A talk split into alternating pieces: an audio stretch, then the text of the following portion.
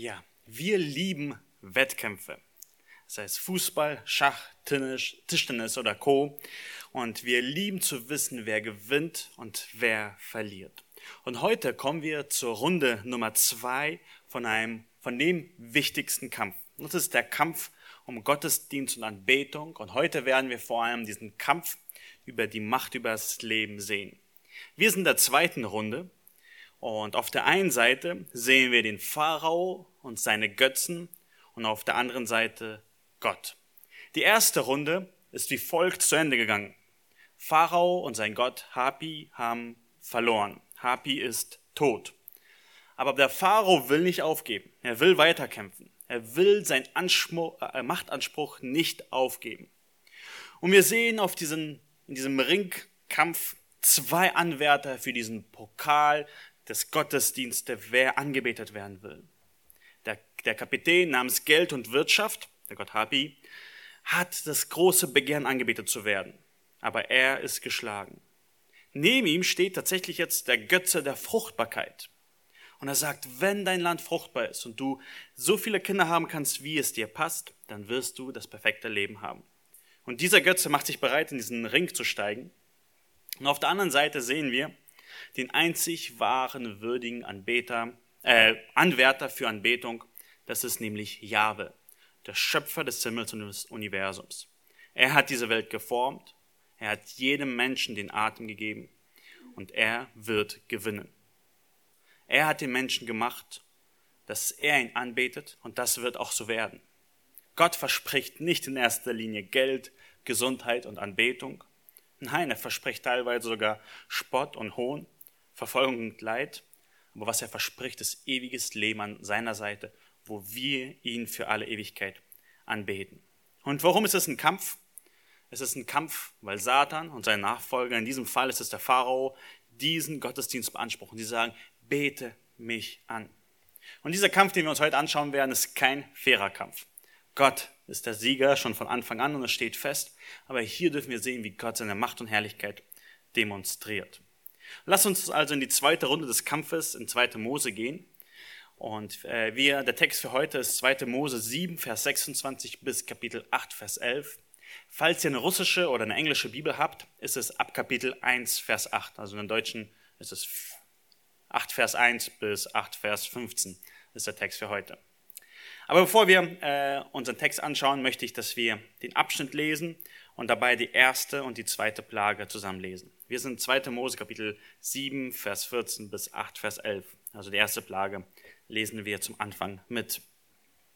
Lass uns auf Gottes Wort hören. Und der Herr sprach zu Mose, das Herz des Pharaos verstockt. Er weigert sich, das Volk ziehen zu lassen. Geh am Morgen hin zum Pharao. Siehe, er wird hinaus ans Wasser gehen, tritt ihm entgegen am Ufer des Nils und nimm den Stab in deine Hand, der zur Schlange geworden ist, und sprich zu ihm, der Herr, der Gott der Hebräer, hat mich zu dir gesandt, um dir zu sagen, lass mein Volk ziehen, damit es mir in der Wüste dient. Aber siehe, du hast bisher nicht hören wollen. Darum, so spricht der Herr, daran sollst du erkennen, dass ich der Herr bin. Siehe, ich will mit dem Stab, den ich in meiner Hand habe, das Wasser schlagen, das im Nil ist, und es soll in Blut verwandelt werden, so dass die Fische im Nil sterben müssen und der Nil stinken wird und es wird die Ägypter ekeln, das Wasser aus dem Nil zu trinken. Und der Herr sprach zu Mose, sage zu Aaron, nimm deinen Stab und strecke deine Hand aus über die Wasser in Ägypten, über seine Nilarme und über seine Kanäle und über seine Sümpfe und über alle Wasserbecken, dass sie zu Blut werden, dass, und dass im ganzen Land Ägypten Blut sei, selbst in hölzernen und steinernen. Und Mose und Aaron machten es so, wie es ihnen der Herr geboten hatte und erhob den Stab und schlug vor dem Pharao und seinen Knechten das Wasser, das im Nil war. Da wurde alles Wasser im Nil in Blut verwandelt. Und die Fische im Nil starben, und der Nil wurde stinkend, sodass die Ägypter das Nilwasser nicht trinken konnten. Und das Blut war im ganzen Land Ägypten. Aber die ägyptischen Zauberer taten dasselbe mit ihren Zauberkünsten. Und so verstockte sich das Herz des Pharaos und hörte nicht auf sie, so wie der Herr es gesagt hatte. Und der Pharao wandte sich um und ging heim und nahm sich auch das nicht zu Herzen. Aber alle Ägypter gruben um den Nil herum nach Trinkwasser, denn das Nilwasser konnten sie nicht trinken.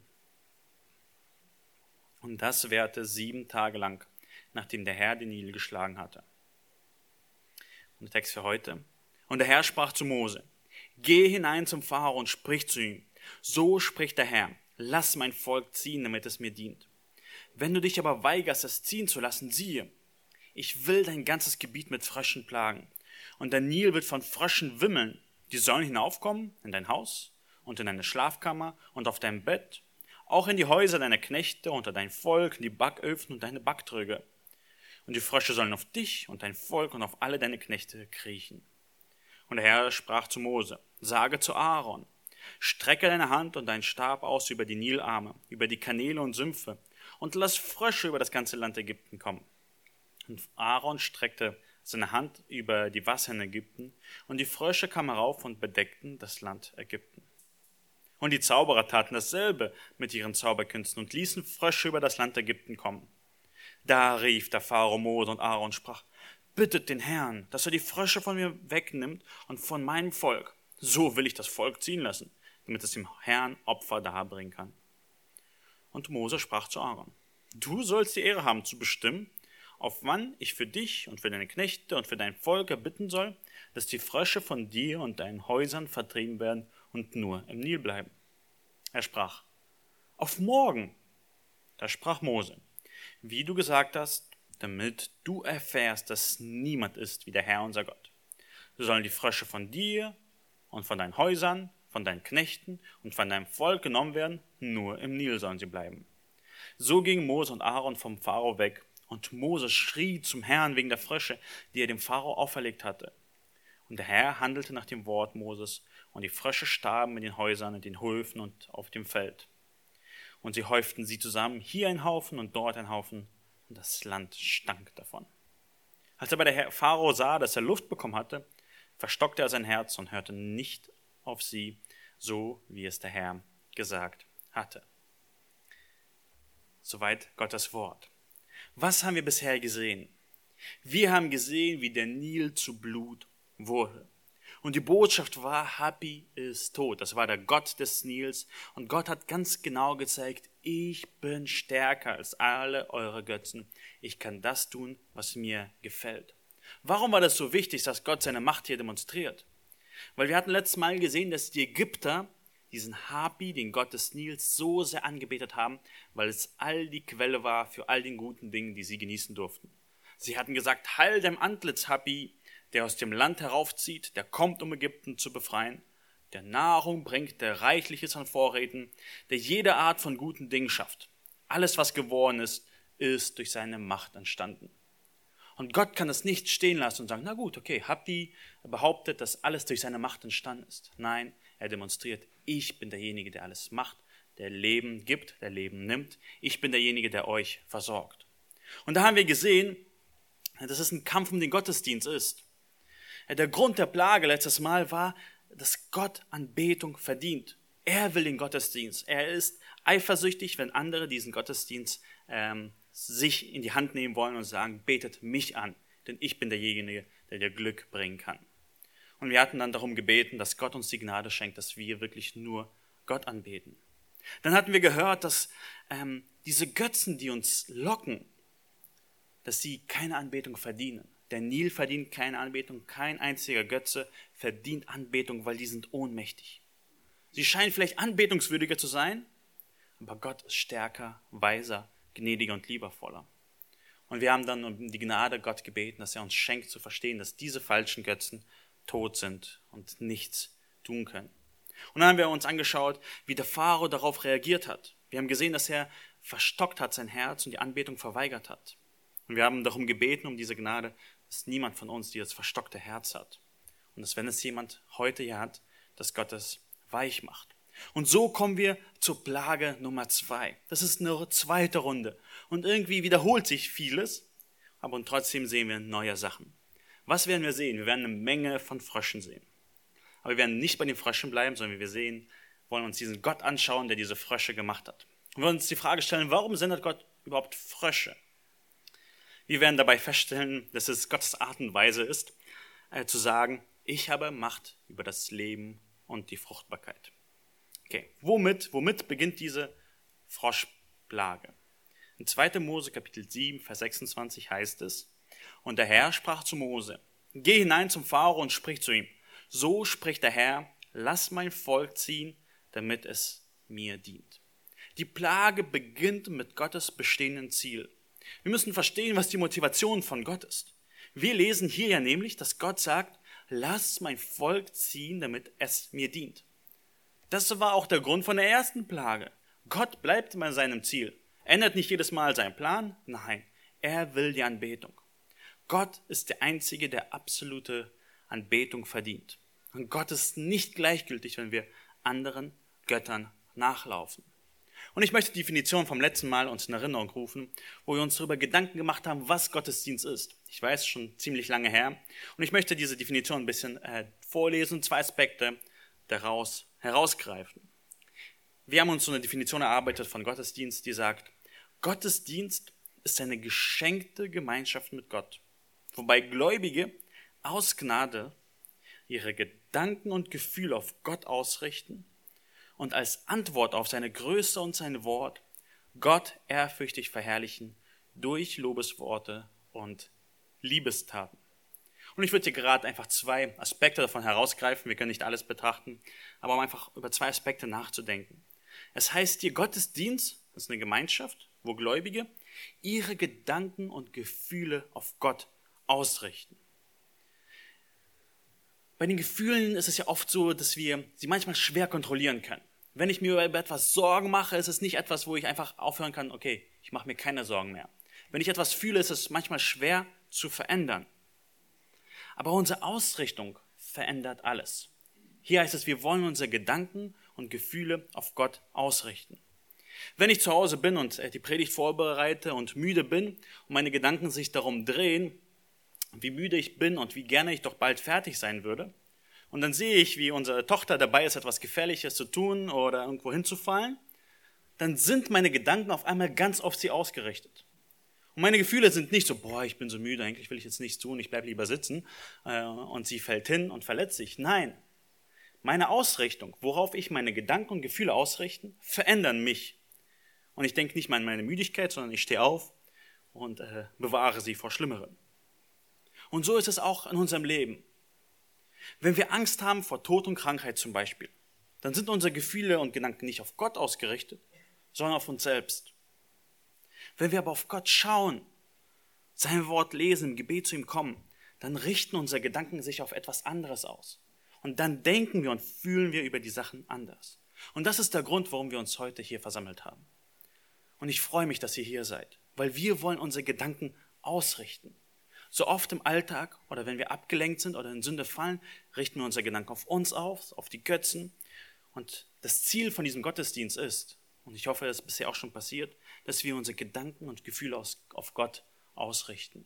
Wir haben aus Ruth gehört, wir haben die Lieder gehört, wo wir äh, mitgesungen haben, wir haben die Gebete gehört, wir haben die Anliegen gehört. Wir wollen unsere Anliegen auf Gott, äh, unsere Wünsche, unsere Gedanken und Gefühle auf Gott ausrichten. Und einen zweiten Aspekt möchte ich gerade hier betonen. Wie machen wir das? Ähm, in der zweiten Zeile, weil das auch dick gedruckt ist, und als Antwort auf seine Größe und sein Wort Gott ehrfürchtig verherrlichen durch Lobesworte und Liebestaten. Dieses Ausrichten und Gott verherrlichen passiert nicht, indem wir uns selber etwas zusprechen, wo wir sagen, ich bin stark, ich bin gesund, ich bin mutig. Es passiert nicht, indem wir auf emotionale Botschaften hören und die untermauert sind von Musik und wir einfach mit besseren Gefühlen herausgehen. So passiert das nicht dass wir Gott anbeten und verändert werden. Gottesdienst ist immer eine Reaktion auf Gottes Selbstoffenbarung, auf seine Größe und sein Wort. Deswegen verbringen wir so viel Zeit damit, Lieder zu singen, die aus der Schrift kommen. Deswegen hören wir auf Gottes Wort, weil Gottesdienst ist immer Antwort auf Gott. Gottesdienst ist nicht eine Antwort auf unsere Gefühle. Gottesdienst ist nicht eine Antwort auf das, was ich mir gerne wünsche, sondern Gottesdienst ist eine Antwort auf das, was Gott gesagt hat.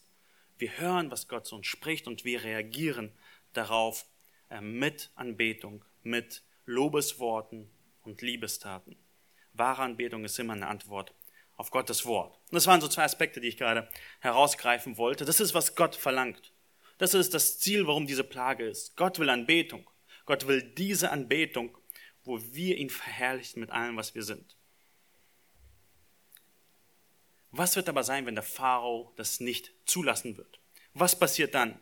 Wir sehen, wie Gott ja sagt, wenn du dich aber weigerst, es ziehen zu lassen, siehe, so will ich dein ganzes Gebiet mit Fröschen plagen. Und dieses kleine Wort, siehe, so will ich, ist ziemlich wichtig. Es ist ein Befehl, es ist eine Aufforderung. Wir müssen hier uns die Plage vor Augen malen lassen. Gott sagt, siehe, schau, was ich machen werde und lerne daraus. Und was wird passieren? Wir lesen in Versen 28 bis 29 folgende Worte. Und der Nil wird von Fröschen wimmeln. Die sollen heraufkommen in dein Haus und in deine Schlafkammern und auf dein Bett und auch in die Häuser deiner Knechte, unter dein Volk, in deine Backöfen und deine Backtröge. Und die Frösche sollen auf dich und dein Volk und auf alle deine Knechte kriechen. Die Botschaft hier ist, Frösche überall. Also wirklich überall. Es ist fast komisch überall. Ich meine, stell dir vor, du bist auf dem Weg von der Arbeit nach Hause und du läufst und stolperst die ganze Zeit über Frösche, musst ihnen aus dem Weg gehen. Du kommst vor deine Haustür und da sitzen zwei Frösche und machen Quark, Quark. Du kommst rein, auf deinem Tisch sind zehn Frösche. Du schiebst dein Brot in den Ofen und springt noch ein Frosch herauf und kommt mit in den Ofen hinein, wird mitgebacken. Du machst einen Teig und machst den Teig und rührst ihn um und ein Frosch springt rein und du musst ihn rausholen, weil du willst nicht dein Brot mit Fröschen haben. Meine, diese Auflistung ist einfach so wirklich, die Frösche sind wirklich überall. Also ich finde es interessant, dass Backöfen, Backtröge explizit erwähnt werden. Und Vers 29 ist am besten. Und die Frösche sollen auf dich und dein Volk und deine Knechte kriechen. Das heißt, die sind nicht nur auf deinem Tisch, nicht nur auf deiner Haustür, nicht nur in deinem äh, Backofen, sondern die kriechen auf dich. Und der Pharao kann nichts dagegen tun. Die Frösche kommen einfach so in seinen Palast. Sie müssen keinen Termin machen. Sie müssen äh, kommen nicht an den Wachen, also müssen nicht an den Wachen vorbei. Sie kommen einfach herein. Ist das eine tödliche Plage? Nicht wirklich. Das ist auf jeden Fall sehr, sehr nervig. Aber es ist eine Plage. Und warum schickt Gott diese Froschplage, wo einfach wirklich Frösche überall sind? Da gibt es so ein interessantes Wort in Vers 28. Und der Nil wird von Fröschen wimmeln, die sollen heraufkommen in dein Haus und in deine Schlafkammern. Wir sehen hier, dass Gott ganz, ganz viele Frösche macht, die aus dem Nil das ganze Land bedecken. Und dabei verwendet er ein ganz gewisses Wort, das Wort wimmeln. Wimmeln kennt ihr vielleicht, also das ist einfach ganz, ganz viel überall, wo man sich vorstellen kann. Und dieses Wort wird an zwei anderen ähm, Schlüsselversen in der Bibel verwendet. Wenn wir uns das anschauen wollen, also in unserem Text ist in 2. Mose, Vers 27, heißt es, der Nil wird von Fröschen wimmelt. Und wenn wir ein bisschen zurückblättern, stellen wir fest, dass in 1. Mose 1, Vers 20, als Gott die Welt macht, sagt er, das Wasser soll wimmeln von einer Fülle lebendiger, lebender Wesen. Also als Gott die Erde macht, erfüllt er die Meere und die Meere wimmeln. Da wird dasselbe Wort verwendet. Sie sollen das Wasser füllen und fruchtbar sein. Und interessanterweise im ersten Kapitel von 2. Mose 1 wird dasselbe Wort verwendet. Und zwar nicht für Fischer und nicht für Frösche, sondern für die Kinder Israels. Da heißt es, die Kinder Israels waren fruchtbar und wimmelten. Und sie vermehrten sich und wurden sehr, sehr stark. Und das Land wurde voll von ihnen.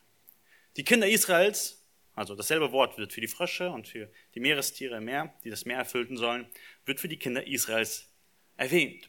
Und ich denke, Gott macht das ziemlich bewusst hier.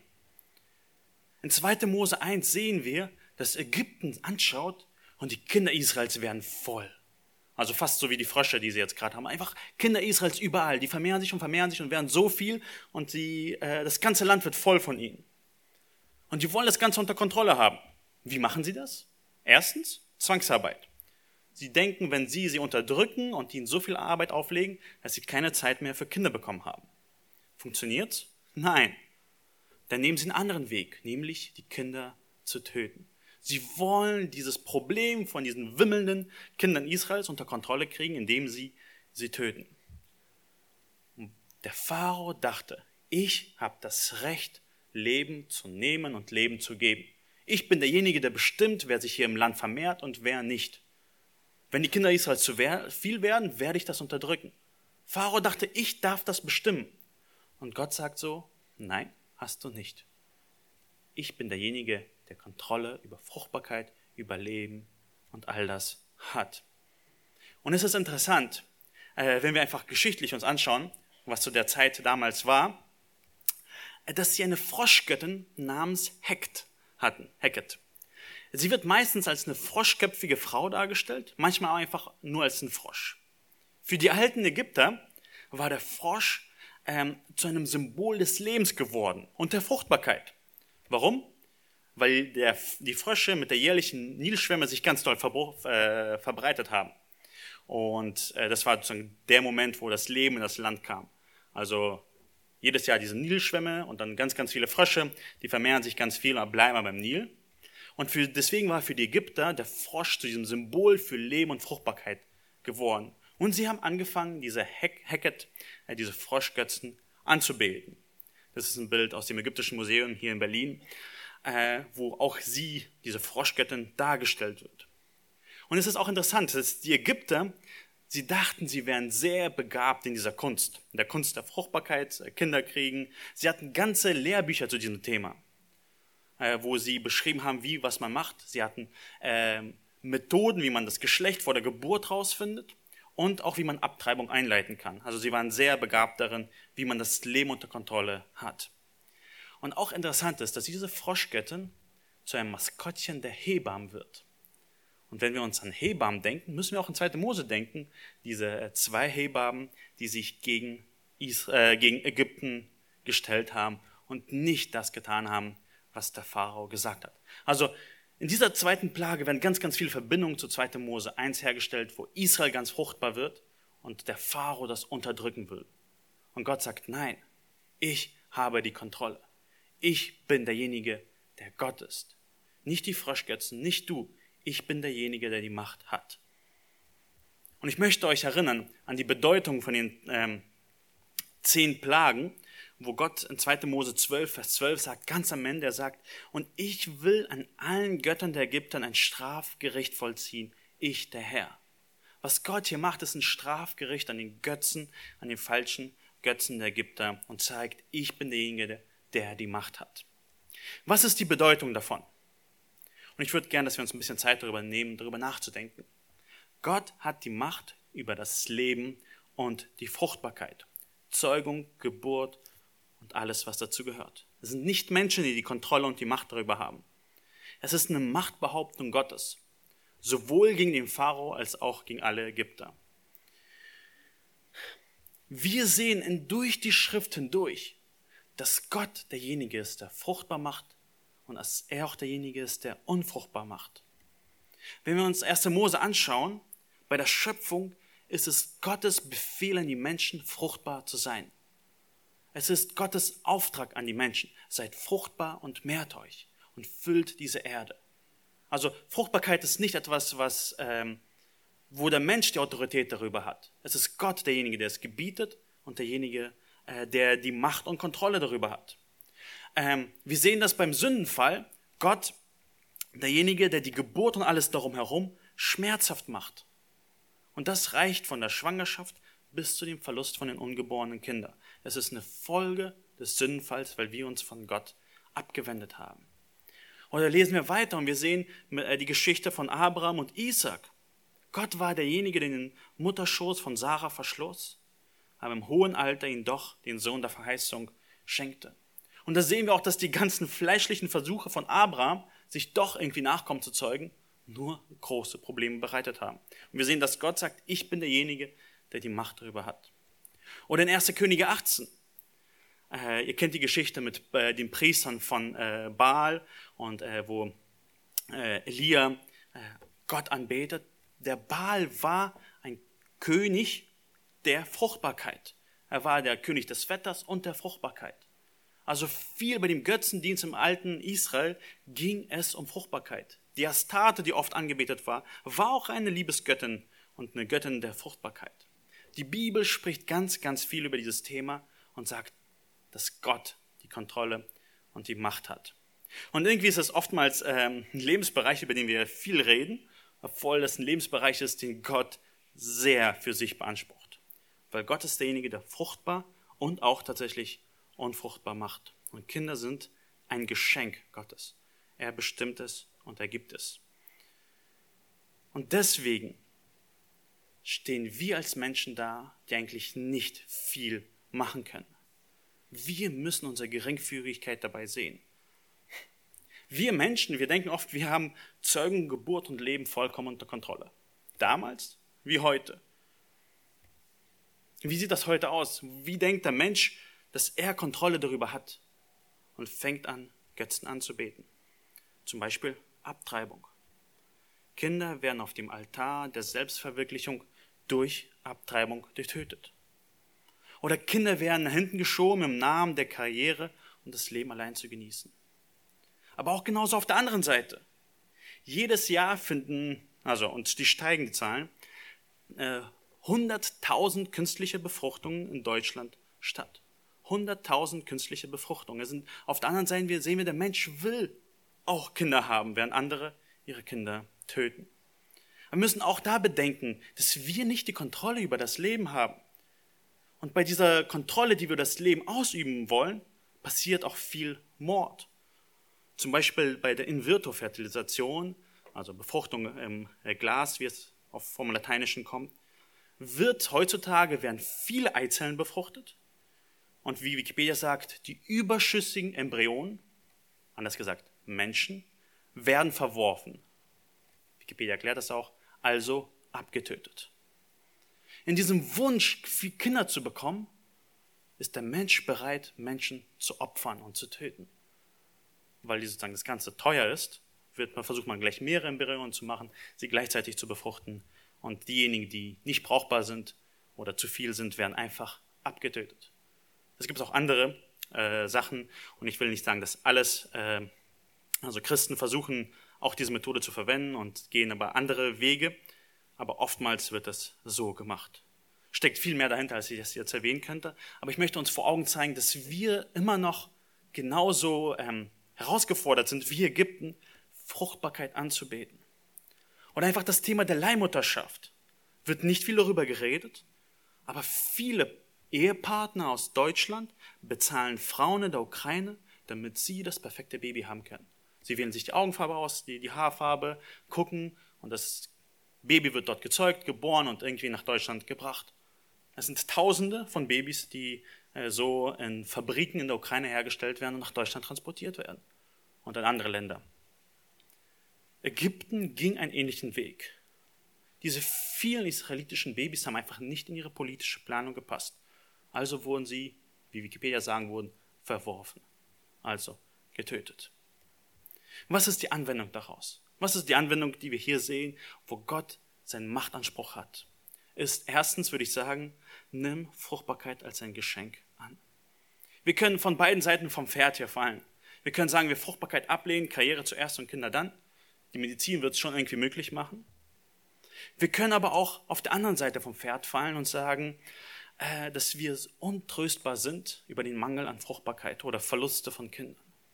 Wir dürfen auch die Unfruchtbarkeit in Gottes gute Hände legen. Er ist derjenige, der die Macht hat, nicht wir.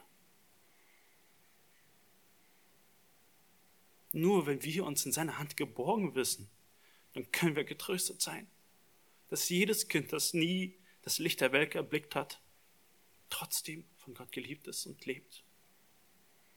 Das, wo wir einfach keine Kinder zeugen können, nicht so ist, dass Gott uns hasst und bestrafen will. Es liegt alles in Gottes Hand. Nicht wir sind diejenigen, die Kontrolle darüber haben. Und wir dürfen Kinder kriegen oder Fruchtbarkeit nicht zum Götzen machen, dem nachjagen und zum Lebensglück erhoffen.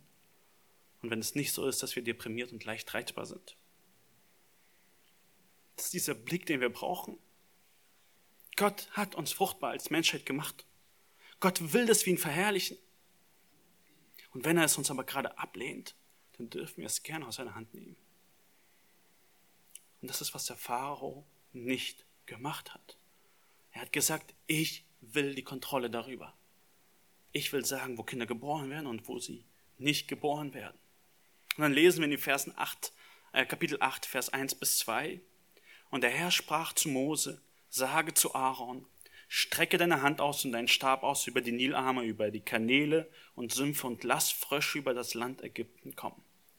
Und Aaron streckte seine Hand aus über die Wasser in Ägypten und die Frösche kamen herauf und bedeckten das Land Ägypten. Hier wird die Geschichte ein bisschen abgekürzt. Das ist, äh, finde ich, genial, äh, wie die Bibel da manchmal länger und manchmal kürzer schreibt. Und hier war es nicht notwendig aufzuschreiben, diese ganze Sache, wie Mose und Aaron zu Pharao reingehen, wo er sie ablehnt und sie jetzt wieder hinausgehen. Also es, dieser Abschnitt wurde ein bisschen abgekürzt. Und wir sehen hier, wie dieser Befehl Gottes ausgeführt wird. Die Frösche sind kein natürliches Desaster. Es ist eine Folge von dem Gehorsam vom Aaron, wie er seine Hand ausstreckt und dann Gott die Frösche schickt.